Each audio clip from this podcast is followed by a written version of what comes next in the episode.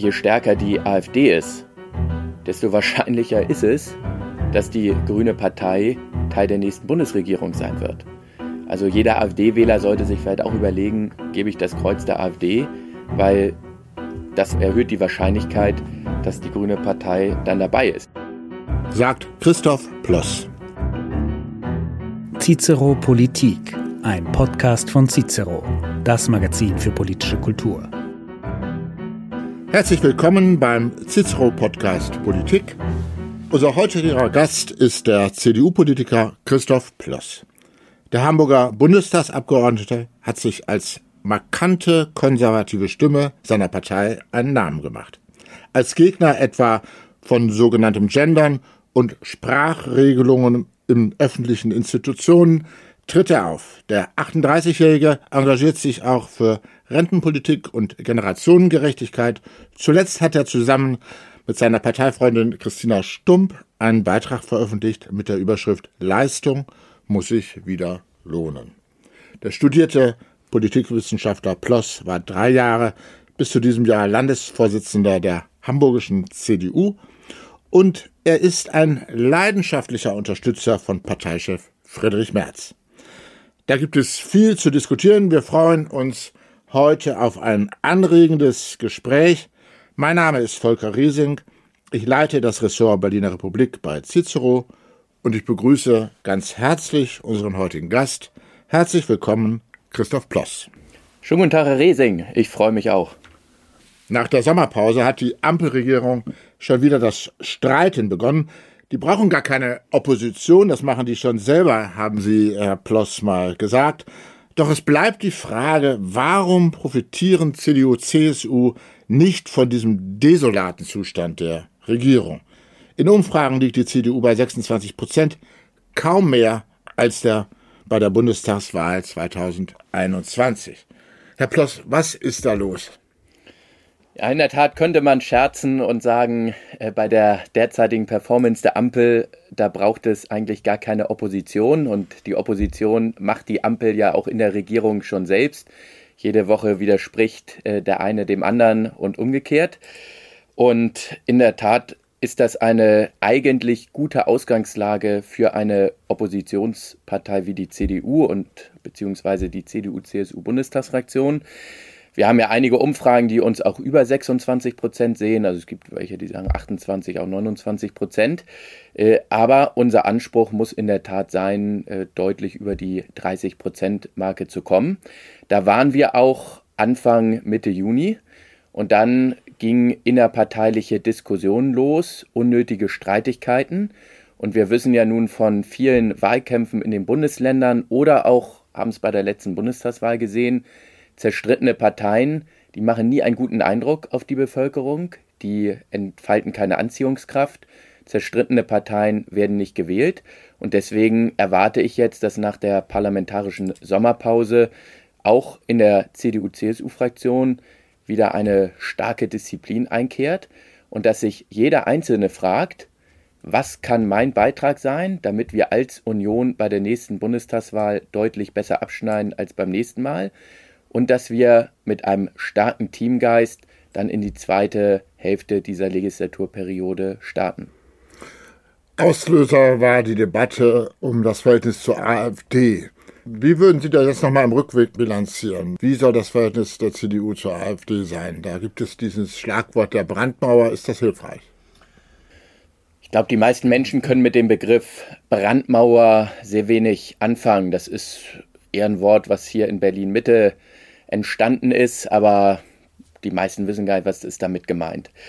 Ich würde immer eher deswegen sehr deutlich sagen, äh, die CDU und ja auch die CSU, beide Parteien sagen aus sehr, sehr guten Gründen, mit Links- und Rechtsextremisten darf es keine Zusammenarbeit geben.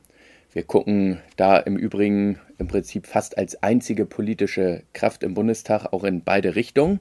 Also wir wollen uns auf der einen Seite stark vom Rechtsextremismus abgrenzen und sagen, wer auch irgendwie rechtsextreme Strömungen in der Partei duldet, der kann kein Koalitionspartner sein oder mit dem wollen wir auf keinen Fall zusammenarbeiten. Und äh, die AfD duldet ganz offene rechtsextreme Strömungen in ihren Reihen. Äh, und allein deswegen äh, darf es da auch gar keine Kooperation und Zusammenarbeit geben. Und gleichzeitig haben wir aber auch links außen eine Partei, äh, die ebenfalls ja, Personen in ihren Reihen hat, die den Linksextremismus verharmlosen oder teilweise sogar noch unterstützen. Und ich würde deswegen auch sagen, wir brauchen gar nicht immer davon zu reden, wo muss eine Brandmauer gezogen werden, sondern wir müssen eigentlich parteiübergreifend im demokratischen Spektrum sagen, wir brauchen einen anti-extremistischen Konsens. Mit Extremisten, egal welcher Couleur, darf es keine Zusammenarbeit geben.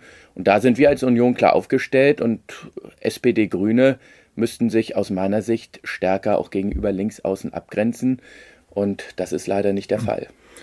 Nun gab es da Missverständnisse, Äußerungen des Parteivorsitzenden Merz offenkundig und in der Folge dann äh, ja doch äh, von einigen äh, maßgeblichen Personen in der CDU eine Richtigstellung, etwa auch äh, vom Berliner Landesvorsitzenden Kai Wegner. Ähm, waren Sie da ein bisschen enttäuscht, dass es nicht mehr Unterstützung für Friedrich Merz, sondern eher so eine kritische Distanzierung gab? Ich erwarte schon von allen, dass sie auch den Parteivorsitzenden Friedrich Merz, den ja die Mitglieder gewählt haben mit einem sehr, sehr starken Votum, auch wirklich loyal und geschlossen unterstützen. Auch da wissen wir aus der Vergangenheit, wenn man sich nicht hinter den Vorsitzenden stellt und dann den Vorsitzenden auch mit öffentlichen Äußerungen vielleicht hier und da mal anschießt, dann gibt es davon nur einen Profiteur und das sind die politischen Wettbewerber. Das heißt, wenn man jetzt offen Friedrich Merz über die Medien meint, attackieren zu müssen, dann hilft das der Union in keiner Weise. Wenn man irgendwo mal ein Problem hat oder sagt, das war jetzt eine Äußerung, die hat mir nicht gefallen, dann kann man ihn anrufen oder das persönlich mitteilen.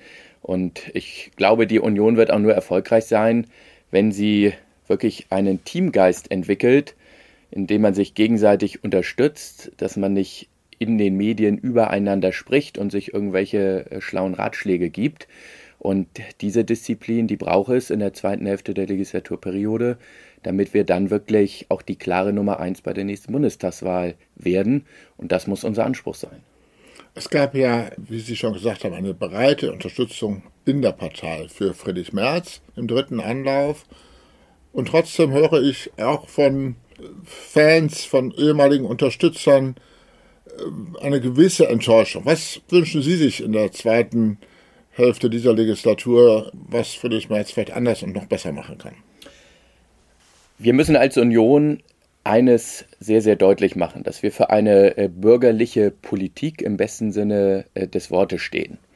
Und äh, die Union darf nicht irgendwelchen rot-grünen Ideen hinterherlaufen.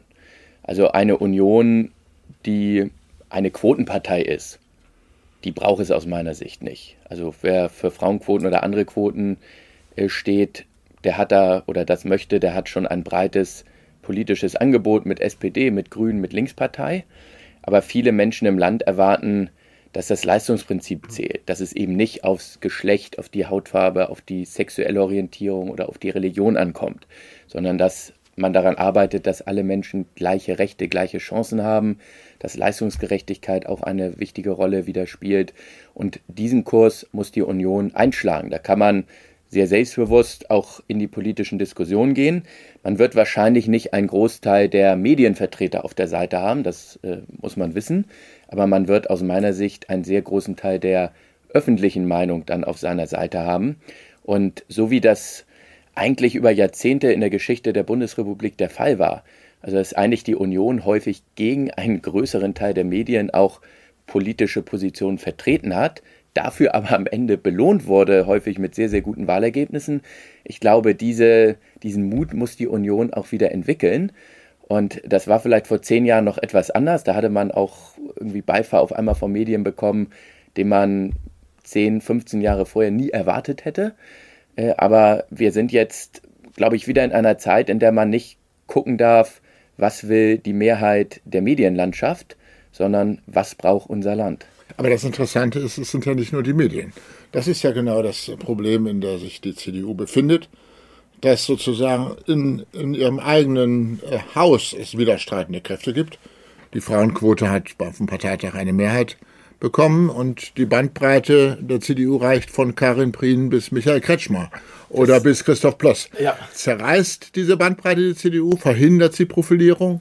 Oder wie soll sie damit umgehen? Das glaube ich nicht, sondern im Gegenteil, wir brauchen tatsächlich eine große Bandbreite und wir brauchen auch viele unterschiedliche Köpfe. Ich wünsche mir gar nicht, dass jetzt alle so sind wie äh, Christoph Ploss, weil wir tatsächlich auch Köpfe brauchen, die vielleicht andere Themen besetzen und für andere Themen stehen und vielleicht auch andere Biografien dann in die Politik einbringen. Und auch das hat Union ja immer stark gemacht, wenn man die unterschiedlichen Wurzeln, christlich, sozial, liberal und konservativ, auch mit Persönlichkeiten abgedeckt hat. Das Problem, was es in den vergangenen Jahren manchmal gab, war aber, dass also auch konservative, wirtschaftsliberale Persönlichkeiten. Ich nenne mal Merz selber, der ja lange Zeit gar keine Rolle auch in der Union gespielt hat.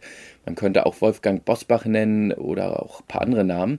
Die hätte man viel stärker auch nach vorne hieven müssen, äh, weil die natürlich auch wichtige Wählergruppen in Deutschland ansprechen und binden.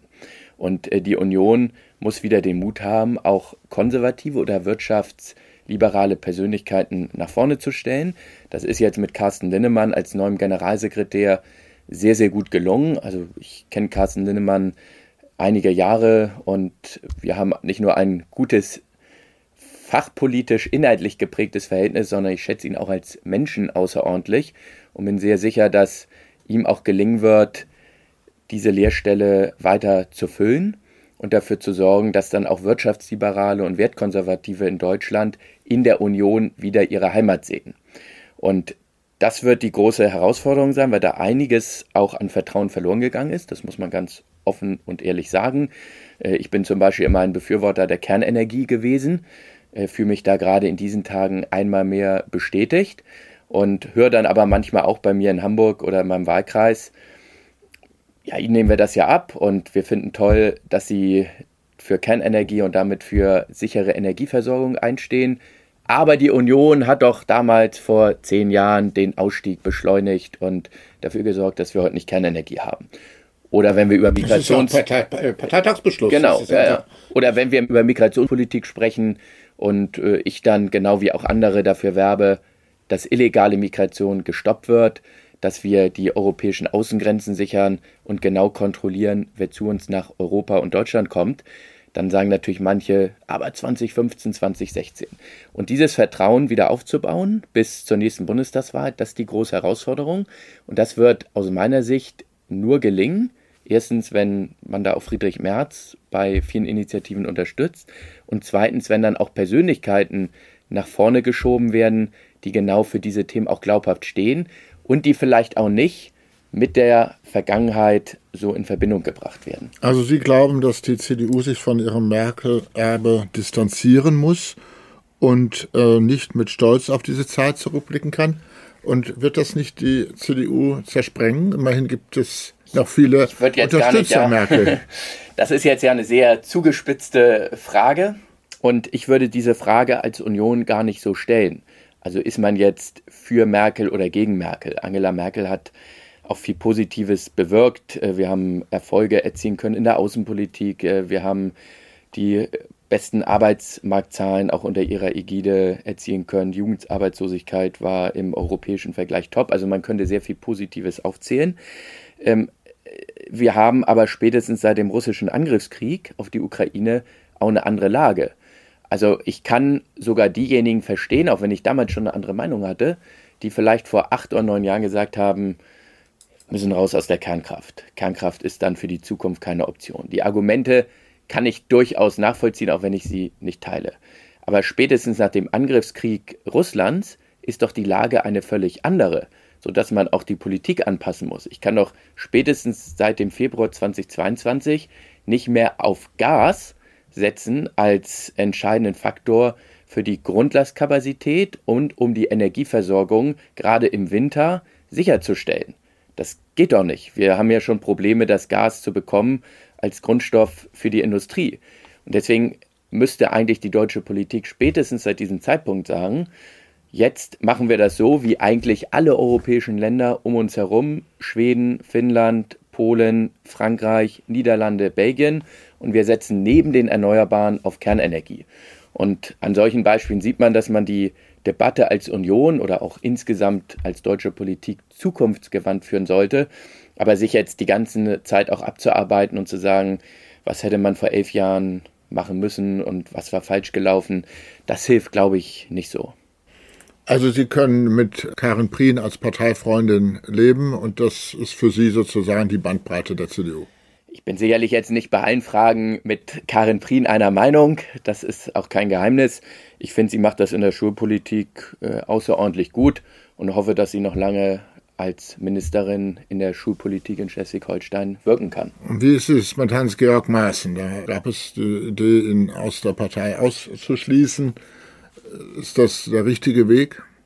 Wir wissen ja von anderen Verfahren, auch bei der CDU, bei anderen Parteien, wie schwer das ist, jemanden auszuschließen. Und häufig gibt man dann den Personen damit auch noch ein besonders großes Megafon in die Hand, weil die natürlich über Monate dann nochmal eine enorme mediale Aufmerksamkeit bekommen. Ich will es mal etwas genereller sagen. Ich persönlich wäre sehr, sehr zurückhaltend, was das Einleiten von Parteiausschussverfahren angeht, weil die Vergangenheit hat gezeigt, meistens geht das für die entsprechende Partei nicht gut aus und Profiteure sind dann eher die Personen, die ausgeschlossen werden sollen. Sie haben sich ja sehr engagiert auch äh, gegen äh, Sprachverbote, gegen äh, das Gendern, auch in Hamburg mit, mit äh, Unterschriftenaktionen. Die Kritiker sagen, die CDU muss sich mit, mit solchen Kulturkämpfen, das passt nicht zur, zur CDU. Verteidigen Sie doch mal so eine, eine äh, Kampagne. Warum ist das sinnvoll, wo das Land an allen Ecken und Enden brennt, mit so einem kleinen Thema sich zu beschäftigen? Ich glaube gar nicht, dass das so ein kleines Thema ist. Das wird ja manchmal gesagt, äh, ach, äh, beschäftigt euch doch lieber mit äh, Inflation, mit Migration, mit Energiethemen. Und natürlich müssen wir uns mit den Themen beschäftigen. Wir haben uns ja jetzt hier in dem äh, Podcast-Gespräch auch schon ausgetauscht über Energie- und Migrationspolitik. Und das sind natürlich mit die wichtigsten Themen dieser Zeit. Aber ich kann mich ja trotzdem auch mit anderen Themen beschäftigen. Das ist ja gar nicht eine Frage, mache ich nur das eine oder das andere, sondern es gibt insgesamt in der Politik äh, zu allen Zeiten ganz viele Themen, mit denen man sich beschäftigen muss. Das ist das Erste. Also es ist keine Frage von entweder oder, sondern eher von sowohl als auch. Das Ganze ist aber auch gar nicht so harmlos, wie es manchmal rüberkommt. Also es gibt ja dann wiederum die einige Gruppen, die sagen, ach dann lass doch da die Frauenquote äh, einführen und noch eine Migrantenquote. Und die Frau Attermann, die soll dann ruhig den Arbeitgebern sagen, dass sie in Zukunft die Religion abfragen sollen und äh, vielleicht sogar noch sexuelle Orientierung. Äh, gibt doch Wichtigeres. Dahinter verbirgt sich dann aber ein Weltbild, was ich ausdrücklich ablehne und sogar auch für unsere freiheitliche Gesellschaft für sehr gefährlich halte, weil es am Ende bedeutet, dass eben nicht mehr jeder Mensch gleiche Rechte und gleiche Chancen haben soll, unabhängig von Hautfarbe, vom Geschlecht, von der sexuellen Orientierung, von der Religion oder anderen Faktoren, sondern dass die Menschen im Prinzip genau nach diesen Faktoren, also Geschlecht, Hautfarbe und so weiter, in Kategorien eingeteilt werden und das ausschlaggebend sein soll. Das heißt, bei Ihnen oder mir wäre dann vielleicht ausschlaggebend, dass wir weiße Hautfarbe haben. Und bei anderen wäre der Migrationshintergrund ausschlaggebend. Und äh, bei anderen wiederum, ja, welches Geschlecht oder wo sind die vielleicht sogar geboren und aufgewachsen. Und ich finde, all das sollte doch in einer gerechten Gesellschaft, in der auch das Leistungsprinzip zählt, keine Rolle spielen. Wir sollten nur eine Gesellschaft anstreben, in der alle Menschen im Wettbewerb gleiche Rechte, gleiche Chancen haben, aber nicht in der die Menschen in irgendwelche Kategorien eingeteilt werden und äh, nach Faktoren in Schubladen gesteckt werden, für die sie häufig ja auch gar nichts können. Also dass sie in dem Bundesland geboren sind, aufgewachsen sind oder, ich in Hamburg geboren, aufgewachsen bin, das ist ja Zufall. Oder dass sie als Mann äh, geboren sind oder ich, das ist alles äh, Zufall. Kann man ja ändern. Genau, können wir gleich nochmal drüber sprechen. Das ist jetzt ein berechtigter Einwand, wenn man sagt, dass es gibt kein biologisches Geschlecht, was ich jetzt hier noch vorausgesetzt habe im Gespräch, äh, dann wäre das so. Aber äh, Sie können auch Religion nehmen. Also wenn man sagt, einer ist Christ oder einer ist ähm, Muslime. Also das ist eine private Entscheidung. Die darf doch nicht ausschlaggebend sein, ob jemand in einem äh, Job eine Position erlangt.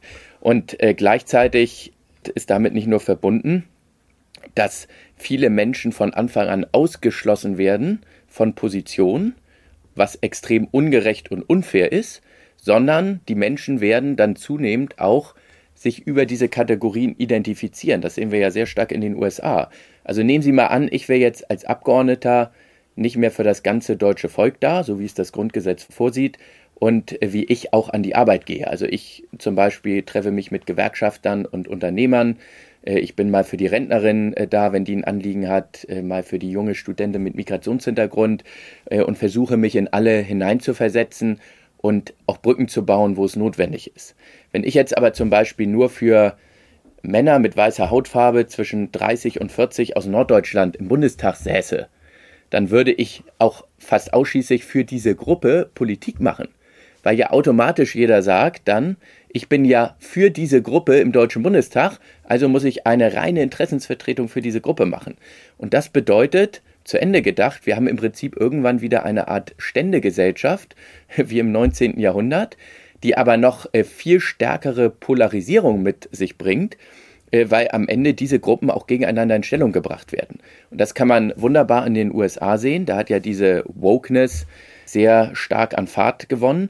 Und das hat ja nicht dazu geführt, dass die Gesellschaft geeint ist und alle friedlich miteinander leben, sondern das hat äh, zu enormen gesellschaftlichen Unfrieden geführt und äh, zu einem äh, Empfinden von Ungerechtigkeit und äh, spaltet die Gesellschaft, es polarisiert und deswegen müssen wir eines sehr, sehr deutlich sagen als Union und ich hoffe, dass wir da auch in der demokratischen Mitte andere Parteien gewinnen können. Wokeness hat in Deutschland nichts verloren und wir brauchen stattdessen Chancengerechtigkeit, wir brauchen Gleichberechtigung und wir brauchen eine Verankerung des Leistungsprinzips. Und ich glaube, das ist auch das, was die meisten Menschen in Deutschland erwarten. Aber tatsächlich ist ja die Frage dieses Kulturkampfs, also das ist alles mit vielen sehr aus dem Herzen sprechen, was Sie sagen. Und trotzdem führt der Antivoke Kulturkampf eben dann ja auch zur Spaltung, wenn man das Thema so hoch hängt. Ja, aber das dann die, da muss ich gleich mal einhaken. Also da ist ja wirklich die Frage, wer fängt an? Ich würde mir nicht wünschen, dass wir über deutsche Rechtschreibregeln an Schulen oder Universitäten reden und äh, darüber sprechen, gibt es einen Genderzwang, ja oder nein. Also für mich ist eigentlich völlig klar, dass die deutschen Rechtschreibregeln in Schulen und Universitäten anzuwenden sind. Punkt. Und äh, wir haben ja Institutionen wie den äh, Deutschen Rechtschreibrat, die auch noch gerade vor kurzem deutlich gemacht haben, Gendersprache entspricht nicht den deutschen Rechtschreib- und Grammatikregeln. Und dementsprechend sollte die Debatte nicht geführt werden. Aber wenn eine woke Minderheit in Deutschland mit der Berechstange und teilweise einer Brachialgewalt trotzdem versucht, Gendersprache oder eben Quoten oder was es dann alles an Form von Wokeness gibt, durchzusetzen gegen eine große Mehrheit der Bevölkerung, dann ist doch klar, dass sich auch diese große Mehrheit wehrt und dass auch Repräsentanten hier im Deutschen Bundestag und im Berliner Regierungsviertel sagen müssen, so geht's nicht und äh, das dulden wir nicht.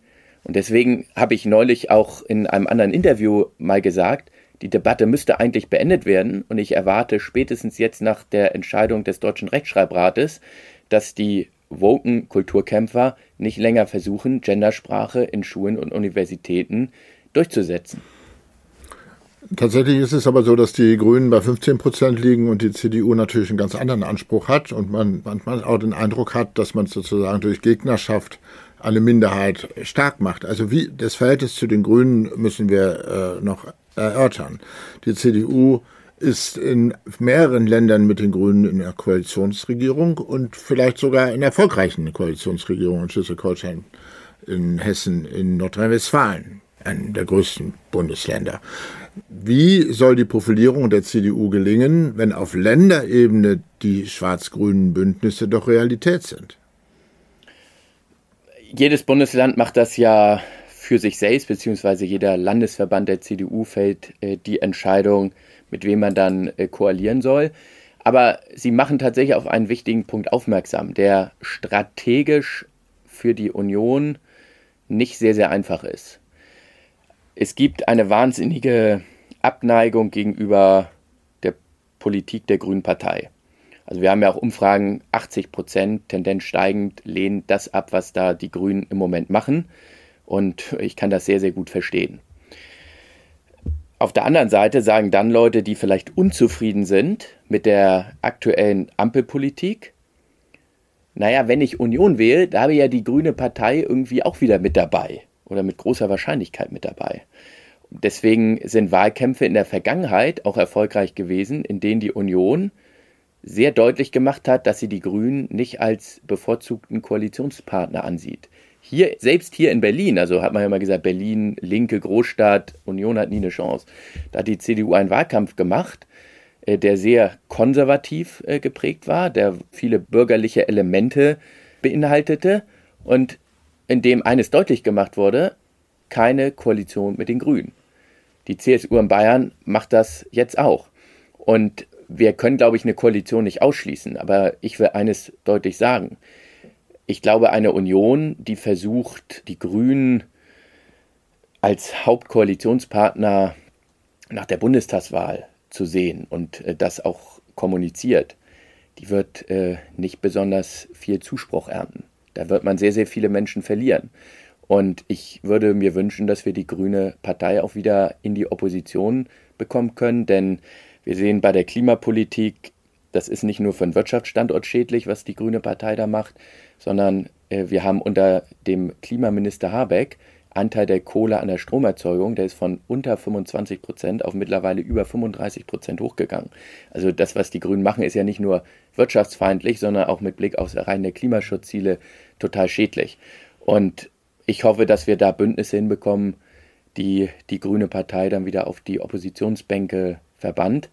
Und natürlich gibt es dann auch einige, die sagen, naja, wenn ich Union wähle, dann kriege ich irgendwie die äh, Grüne Partei wieder mit dabei und dann wird sich auch nicht so viel ändern. Das ist tatsächlich ein Dilemma. Deswegen, man muss sich aus meiner Sicht schon stark auch äh, von den Grünen abgrenzen, gerade mit Blick dann auch auf den Bundestagswahlkampf 2025. Aber eben Kai Wegner und auch Henrik Wüst sind eben keine Kulturkämpfer. Sie gehen auch zum Christopher Street Day. Das sind sozusagen keine konservativ und progressiven Lager, die, die sie hier bedienen, sondern sie äh, greifen sozusagen aus, wie es ja auch immer CDU-like war.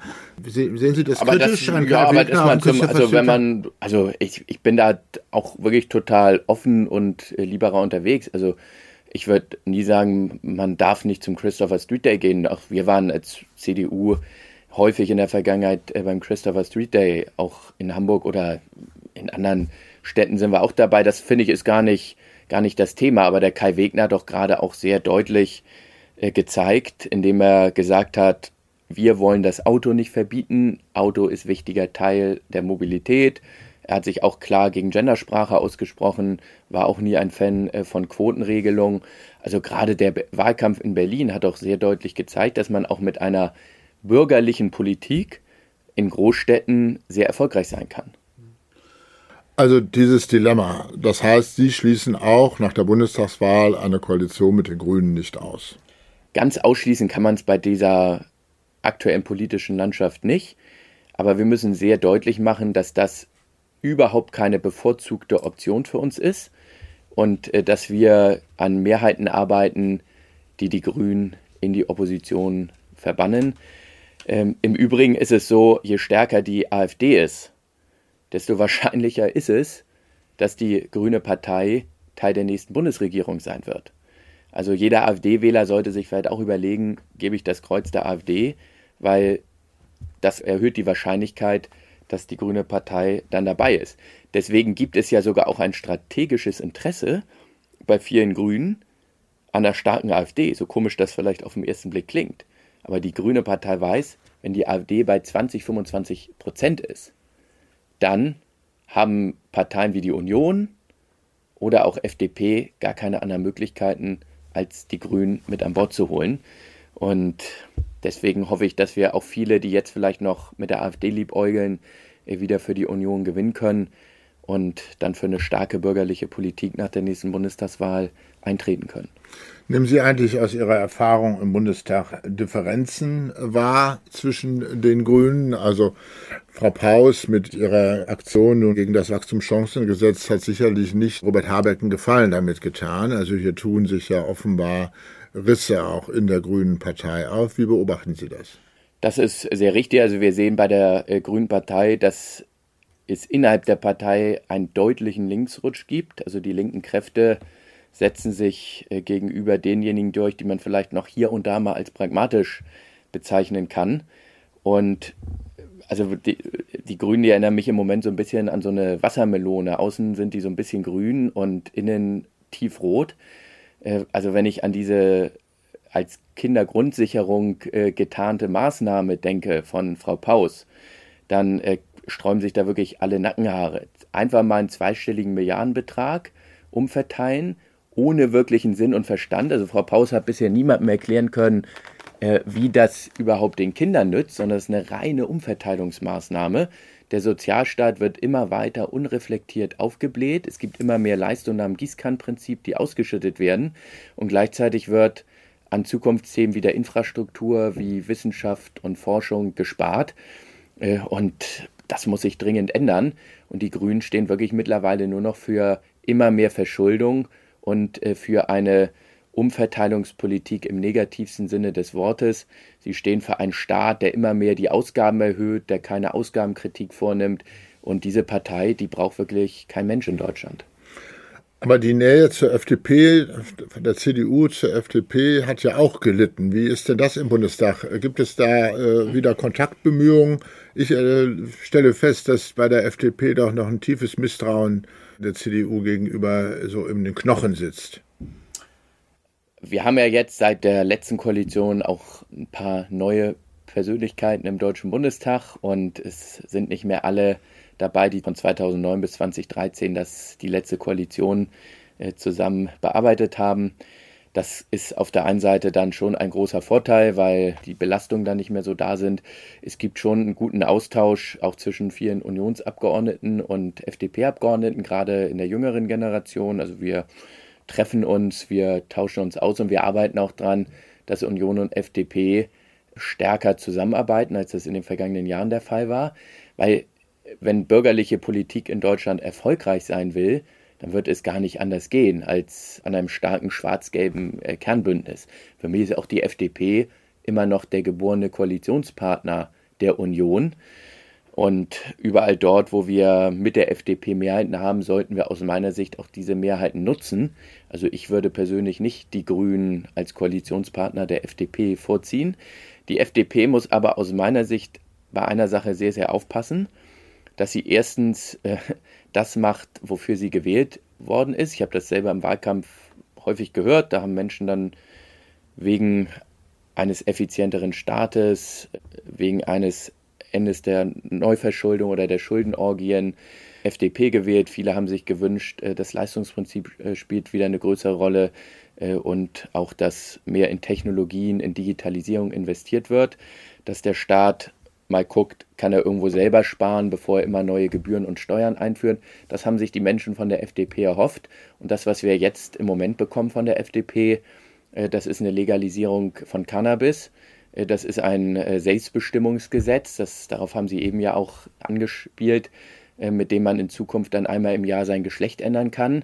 Und eine solche FDP, die wird scheitern und die braucht auch kein Mensch. Also da muss die FDP aus meiner Sicht auch aufpassen, dass sie nicht die völlig falschen Themen bespielt und dann auch noch irgendwie linker Politik unter die Arme greift. Also ich wünsche mir da eine selbstbewusstere, stärkere FDP bei den wirtschafts- und steuerpolitischen Fragen, wenn es darum geht, wie erreichen wir Klimaziele? Wollen wir das mit immer mehr Staatswirtschaft machen wie die Grünen oder vielleicht mehr mit sozialer Marktwirtschaft? Eine solche FDP, die wäre sehr wichtig, auch für die politische Landschaft und auch der geborene Koalitionspartner dann der Union. Das Naheliegende ist aber natürlich, dass, wenn es nicht zu einem Bündnis mit den Grünen käme, ein Bündnis mit der SPD. Es gab ja mal eine Zeit, wo man doch sagte, die SPD, das ist diese staatsverliebte Partei, die Umverteilungspartei. Und die Grünen, die wollen zwar Klimaschutz, aber sonst sind die doch pragmatischer unterwegs. Würden Sie das heute nicht mehr sehen? Würden Sie im Bundesebene eine Koalition mit der SPD, einer Koalition mit den Grünen vorziehen? Schwer zu sagen. Das ist jetzt natürlich eine Auswahl, die nicht besonders prickelnd ist. Ähm, ich bin jetzt auch nicht dafür, dass wir vor der Wahl Koalitionsdiskussionen führen. Am Ende müssen wir gucken, dass wir selber stark genug sind und wir haben noch selber viele Hausaufgaben zu erledigen. Also so eine Debatte sollte man nicht unbedingt führen. Aber wenn sich die Grüne Partei so weiterentwickelt, dann äh, steht sie sicherlich auf dem letzten Platz, was die potenziellen Koalitionspartner angeht. Also das, glaube ich, kann man so sagen. Also die Grüne Partei muss schon sehr aufpassen, dass sie sich nicht immer weiter nach links entwickelt. Äh, es gab ja mal eine Zeit, da gab es ja durchaus auch bei der Grünen Partei Leute, die versucht haben, Klimapolitik mit Marktwirtschaft zu verbinden, äh, die Technologie offen rangegangen sind. Davon ist im Moment nicht zu sehen und mir fehlt persönlich die Fantasie, wie man Unionsprogrammatik oder Programmatik einer bürgerlichen Partei äh, mit den aktuellen Ansätzen der Grünen zusammenbringen will. Das passt eigentlich in keinem einzigen Politikfeld im Moment.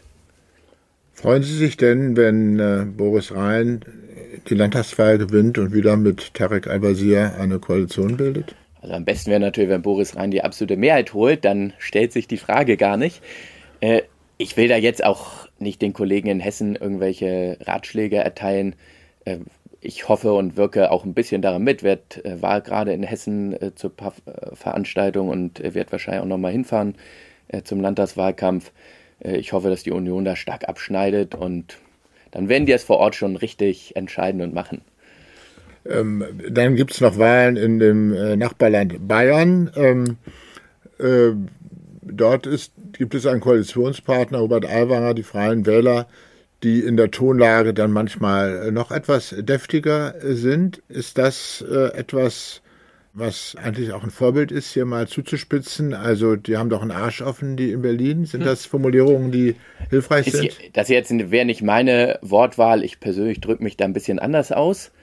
Aber erstens dürfen wir auch nicht jedes Wort immer auf die Goldwaage legen. Also ich finde, wir haben mittlerweile so eine gewisse Entwicklung, wenn irgendwo mal ein Politiker einer bürgerlichen Partei vielleicht ein bisschen zuspitzt oder zu scharf formuliert, dann hyperventilieren ganz viele Medien und auf Twitter oder X heißt das ja heute, da wird dann massiv Druck gemacht und äh, eigentlich muss der sofort alles wieder zurücknehmen und sich entschuldigen und so weiter. Und warum im Moment einige Menschen auch den Hubert Aiwanger ganz gut finden, liegt, glaube ich, auch daran, dass der dann sagt, das ist mir total egal, wenn es jetzt auf der linken Seite so einen Sturm der Entrüstung gibt, ich ziehe meinen Stiefel weiter durch und ich stehe dazu. Und das ist sicherlich etwas, was sich der ein oder andere auch hier im Berliner Regierungsviertel abschauen kann. Es ist immer schlecht, wenn man dann sagt, man muss am nächsten Tag, weil es da irgendwo auf der linken Seite einen Sturm der Entrüstung gibt, gleich wieder zurückrudern und erweckt dann den Eindruck, man steht dann gar nicht mehr zu dem, was man gesagt hat. Das ähm, ist für die Glaubwürdigkeit am schlechtesten. Nehmen wir Sie doch mal als Experten für Norddeutschland unabhängig. Kann ein bayerischer Franke in Norddeutschland Wahlen gewinnen und Bundeskanzler werden? Das ist jetzt eine sehr charmante Überleitung und Frage, äh, wer soll Kanzlerkandidat werden? Äh, oder darauf spielen Sie Wir ja können ja mal zumindest an. Chancen äh, abgleichen. So, so clever und geschickt hat das noch nie jemand gefragt. Die meisten sind da etwas direkter. Ich werde mich natürlich jetzt auch nicht an irgendwelchen Diskussionen beteiligen. Ich halte die auch nicht für zielführend, weil wir haben jetzt gerade mal die Hälfte der Legislaturperiode und die Menschen erwarten, dass wir nicht die ganze Zeit jetzt nur uns mit personalpolitischen Diskussionen in der Union beschäftigen. Am Ende werden wir von Norddeutschland bis Süddeutschland, von Ost, vom Osten bis zum Westen dann hinter unserem Kandidaten stehen müssen. Auch hier, glaube ich, ist es gar nicht immer eine Frage der Himmelsrichtung. Also wenn wir, man sich mal anschaut, irgendwie Bundesminister werden nach Himmelsrichtung besetzt. Man sagt, ah, jetzt fehlt einer da irgendwie aus dem Osten oder einer aus dem Südwesten. Das ist doch total falsch sondern eigentlich muss auch da gelten, wir brauchen die Personen mit den besten Chancen, diejenigen, die sich profiliert haben. Irgendwann wird die Entscheidung anstehen im nächsten Jahr und wenn die dann getroffen ist, dann sollten alle den Kanzlerkandidaten der Union unterstützen. Aber im Moment spielt das keine Rolle und ich würde da auch nicht nach Himmelsrichtung argumentieren. Ich habe mich ja eben gerade auch schon mit Bonn und Berlin versprochen. Da sehen Sie, mein, ne, ich bin ja 70, ich bin auch schon ein bisschen angegraut. Friedrich Merz wird ja eben, äh, es passiert das auch schon mal, dass er von Bonn äh, redet.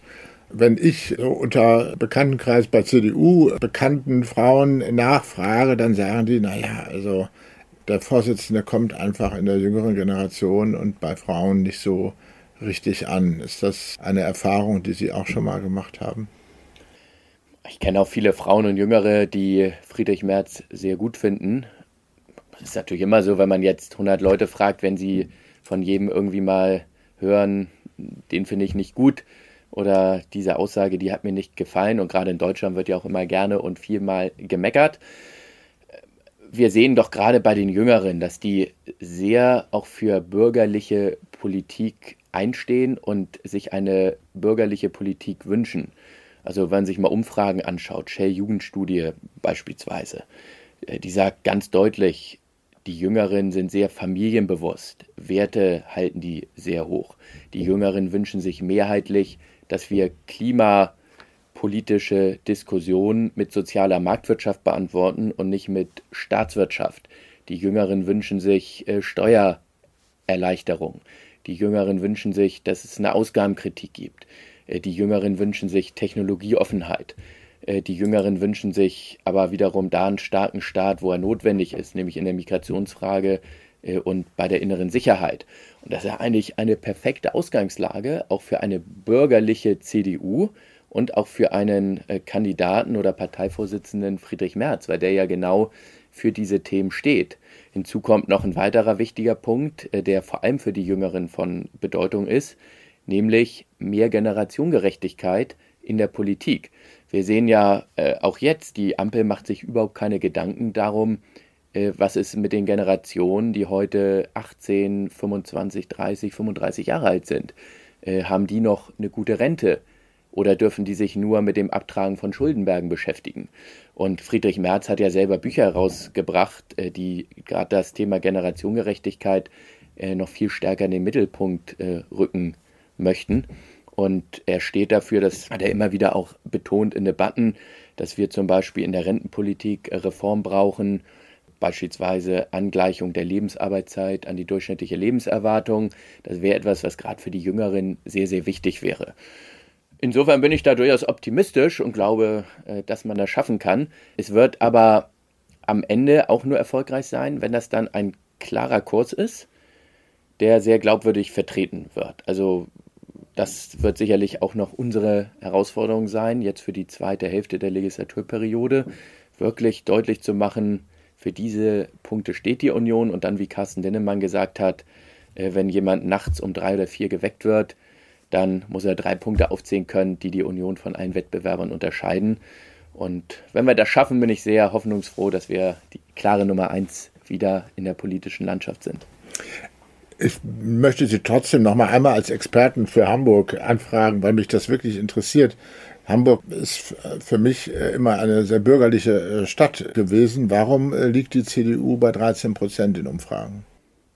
In den Umfragen haben wir deutlich mehr. Also wir hatten, also als ich den Landesvorsitz übernommen hatte, wir hatten ja 2020 eine historische Wahlniederlage erlitten mit 11 Prozent und hatten damals gesagt, so die Herausforderungen sind so gravierend, dass äh, wir das auf zwei Schultern verteilen wollen. Also der Dennis Thering, mein wirklich sehr geschätzter Kollege und Oppositionsführer in der Landespolitik, der übernimmt den Fraktionsvorsitz und ich habe mich bereit erklärt, den Landesvorsitz zu übernehmen.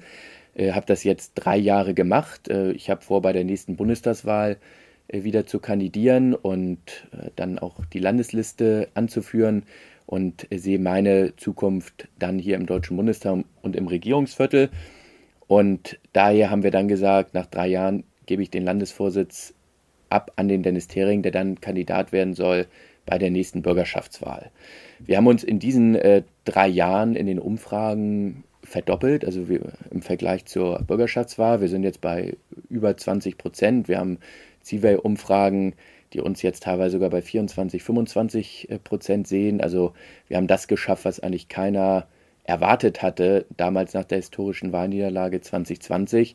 Wir sind auf Augenhöhe mit SPD und Grünen wieder unterwegs und äh, wir haben wirklich eine Chance, einen Dreikampf hinzubekommen.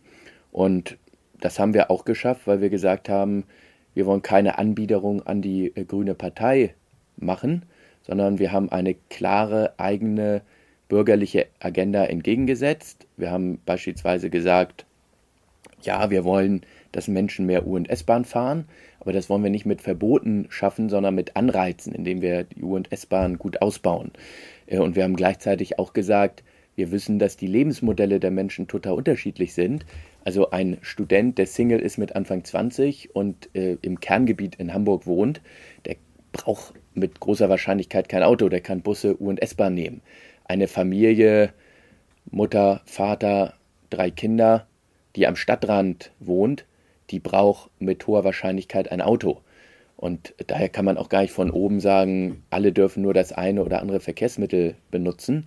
Und diese Politik, die stößt auf immer mehr Begeisterung auch in Hamburg und das zeigen auch die Umfragen. Also von 13 Prozent ist schon längst nicht mehr die Rede.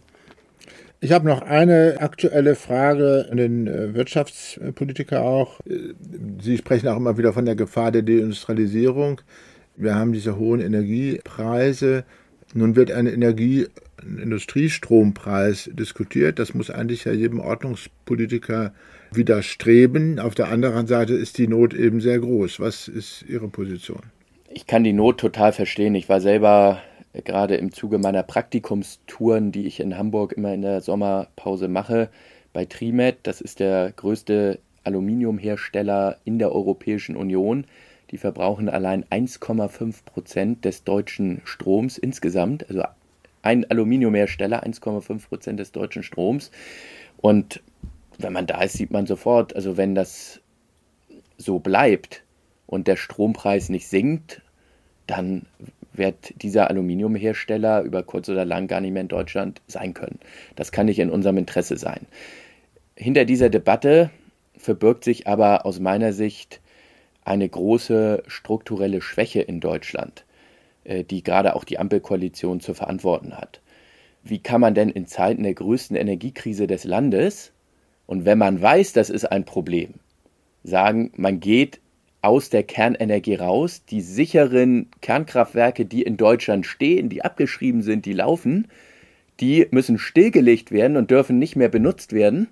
Und paar Wochen später stellt man dann fest und sagt, oh, die Strompreise sind aber viel zu hoch und an Angebot fehlt es und wir müssen ja immer mehr Atomstrom aus Tschechien und Frankreich importieren, um überhaupt äh, noch das Stromangebot in Deutschland gewährleisten zu können und diskutiert dann über einen Industriestrompreis, der mit Steuergeldern subventioniert wird. So, und das zeigt, hier ist überhaupt kein Plan, weil wir können natürlich nicht auf Dauer alles subventionieren und sagen, wir kriegen nur noch Firmen nach Deutschland, wenn die Milliarden bekommen, wie jetzt bei den Chipfirmen, oder die bleiben hier, wenn sie alle subventionierte Energiepreise haben. Gut, aber was würden so, Sie jetzt heute genau, machen? Und, die Atomkraftwerke können wir heute nicht wieder ja, einstellen. Ich würd, nee, ich würd, das, es, gibt ja, es gibt ja Studien, die zeigen, dass man die Kernkraftwerke wieder ans Netz gehen lassen könnte. Und äh, das haben wir als Union auch im Bundestag beantragt. Äh, das ist unsere Position, äh, weil die das Problem sehr stark äh, lindern würden. Und ansonsten wäre ich eher dafür, dass wir insgesamt die Strom- und Energiesteuern senken, weil davon würden nicht nur die Großunternehmen oder die Großindustrie profitieren, wie jetzt beispielsweise dann äh, Trimet oder beispielsweise auch Rubis äh, bei uns in Hamburg oder ähm, ThyssenKrupp, Salzgitter, äh, ne, viele äh, große Industrieunternehmen, äh, sondern davon würde auch der Bäcker um die Ecke profitieren, der ja ebenfalls unter den äh, Strompreisen leidet. Und so hätte man ein einigermaßen gerechtes Modell. Wir müssen im Übrigen auch deswegen die Strom- und Energiesteuern senken, weil wenn wir klimaneutral werden wollen, dann brauchen wir vereinfacht gesagt ja nicht weniger Strom, sondern viel mehr Strom. Wir stellen ja um von Öl und Gas und Kohle auf strombasierte Technologien, auf strombasierte Kraftstoffe äh, in Form von Wasserstoff, in Form von klimaneutralen Kraftstoffen wie E-Fuels. Das heißt, wenn wir das schaffen wollen, brauchen wir viel, viel mehr Strom in Zukunft. Und dafür brauchen wir dann natürlich auch günstigere Strompreise. Also daher mein Plädoyer wäre, die Stromsteuer, die Energiesteuern aufs europäische Minimum zu senken. Davon hätte die Großindustrie was, aber auch die kleinen Mittelständler und auch der Bäcker um die Ecke. Vielen Dank, Christoph Ploss. Leistung muss sich wieder lohnen, haben Sie gesagt. Das ist ja ein Helmut Kohl-Zitat. Ne? Ähm, Helmut Kohl hat ja auch immer mit starken Widerständen kämpfen müssen der Medien, auch mit starken Widerständen der anderen. Und trotzdem hatte er diesen großen Erfolg. Also was muss die CDU von Helmut Kohl lernen? Man kann von Helmut Kohl, im Übrigen auch von Helmut Schmidt, wenn ich das mal als Hamburger sagen kann, eines lernen, dass man für seine Ideen, für seine Inhalte, für seine Überzeugung kämpfen muss. Wenn man versucht, ich zitiere mal den Andreas Röder, den von mir sehr geschätzten Historiker, wenn man nur das abräumt, was andere auftischen, dann wird man nicht erfolgreich sein, das merken die Leute und eine solche politische Kraft, die braucht es im Prinzip auch nicht. Und wenn man aber selbstbewusst für seine Themen einsteht, wieder auch versucht, Diskurse zu prägen, Neudeutsch unser Agenda-Setting zu machen, dann wird man auch wieder gewinnen, dann wird man Ideen umsetzen und dann wird man wieder die Meinungsführerschaft in vielen Bereichen erlangen. Und die Ausgangslage, die ist aus meiner Sicht für bürgerliche Politik so gut wie seit vielen, vielen Jahren nicht mehr. Eine Mehrheit im Land wünsche ich, dass Migration gesteuert wird. Die wünsche ich, dass Migration begrenzt wird, dass illegale Migration verhindert wird. Eine Mehrheit im Land wünsche ich Kernenergie statt der aktuellen ideologischen Politik. Eine Mehrheit im Land wünsche ich Technologieoffenheit statt immer mehr Verboten. Eine Mehrheit im Land wünsche ich einen schlanken, effizienten Staat, der eventuell auch mal die hart arbeitende Mitte in den Mittelpunkt rückt und schaut, ob man die Menschen entlasten kann, anstatt immer mehr Gebühren und Steuern zu erheben. Wenn die Union diese Agenda selbstbewusst in die politische Arena einbringt, selbstbewusst für diese Themen einsteht, sich klar abgrenzt von SPD, Grün und Linkspartei, dann wird diese Union auf sehr, sehr viel Zuspruch stoßen. Und dafür braucht man Mut, dafür braucht man Kampfgeist. Und Helmut Schmidt, da hat mal gesagt, Politik ist immer auch ein Kampfsport. Und das gilt, glaube ich, auch im Jahr 2023 nach wie vor. Entscheidend ist, was hinten rauskommt, hat Helmut Kohl gesagt. Also schauen wir mal, wie die Erfolge dann bei den Wahlen sind und wie dann die CDU performt. Ganz herzlichen Dank, äh, Christoph Ploss, für das Gespräch. Das war der Cicero Podcast Politik. Herzlichen Dank für Ihr Interesse und Ihre Aufmerksamkeit. Sie finden den Podcast und weitere Folgen auf cicero.de und auf allen bekannten Podcast-Plattformen. Vielen Dank. Cicero Politik, ein Podcast von Cicero das Magazin für politische Kultur.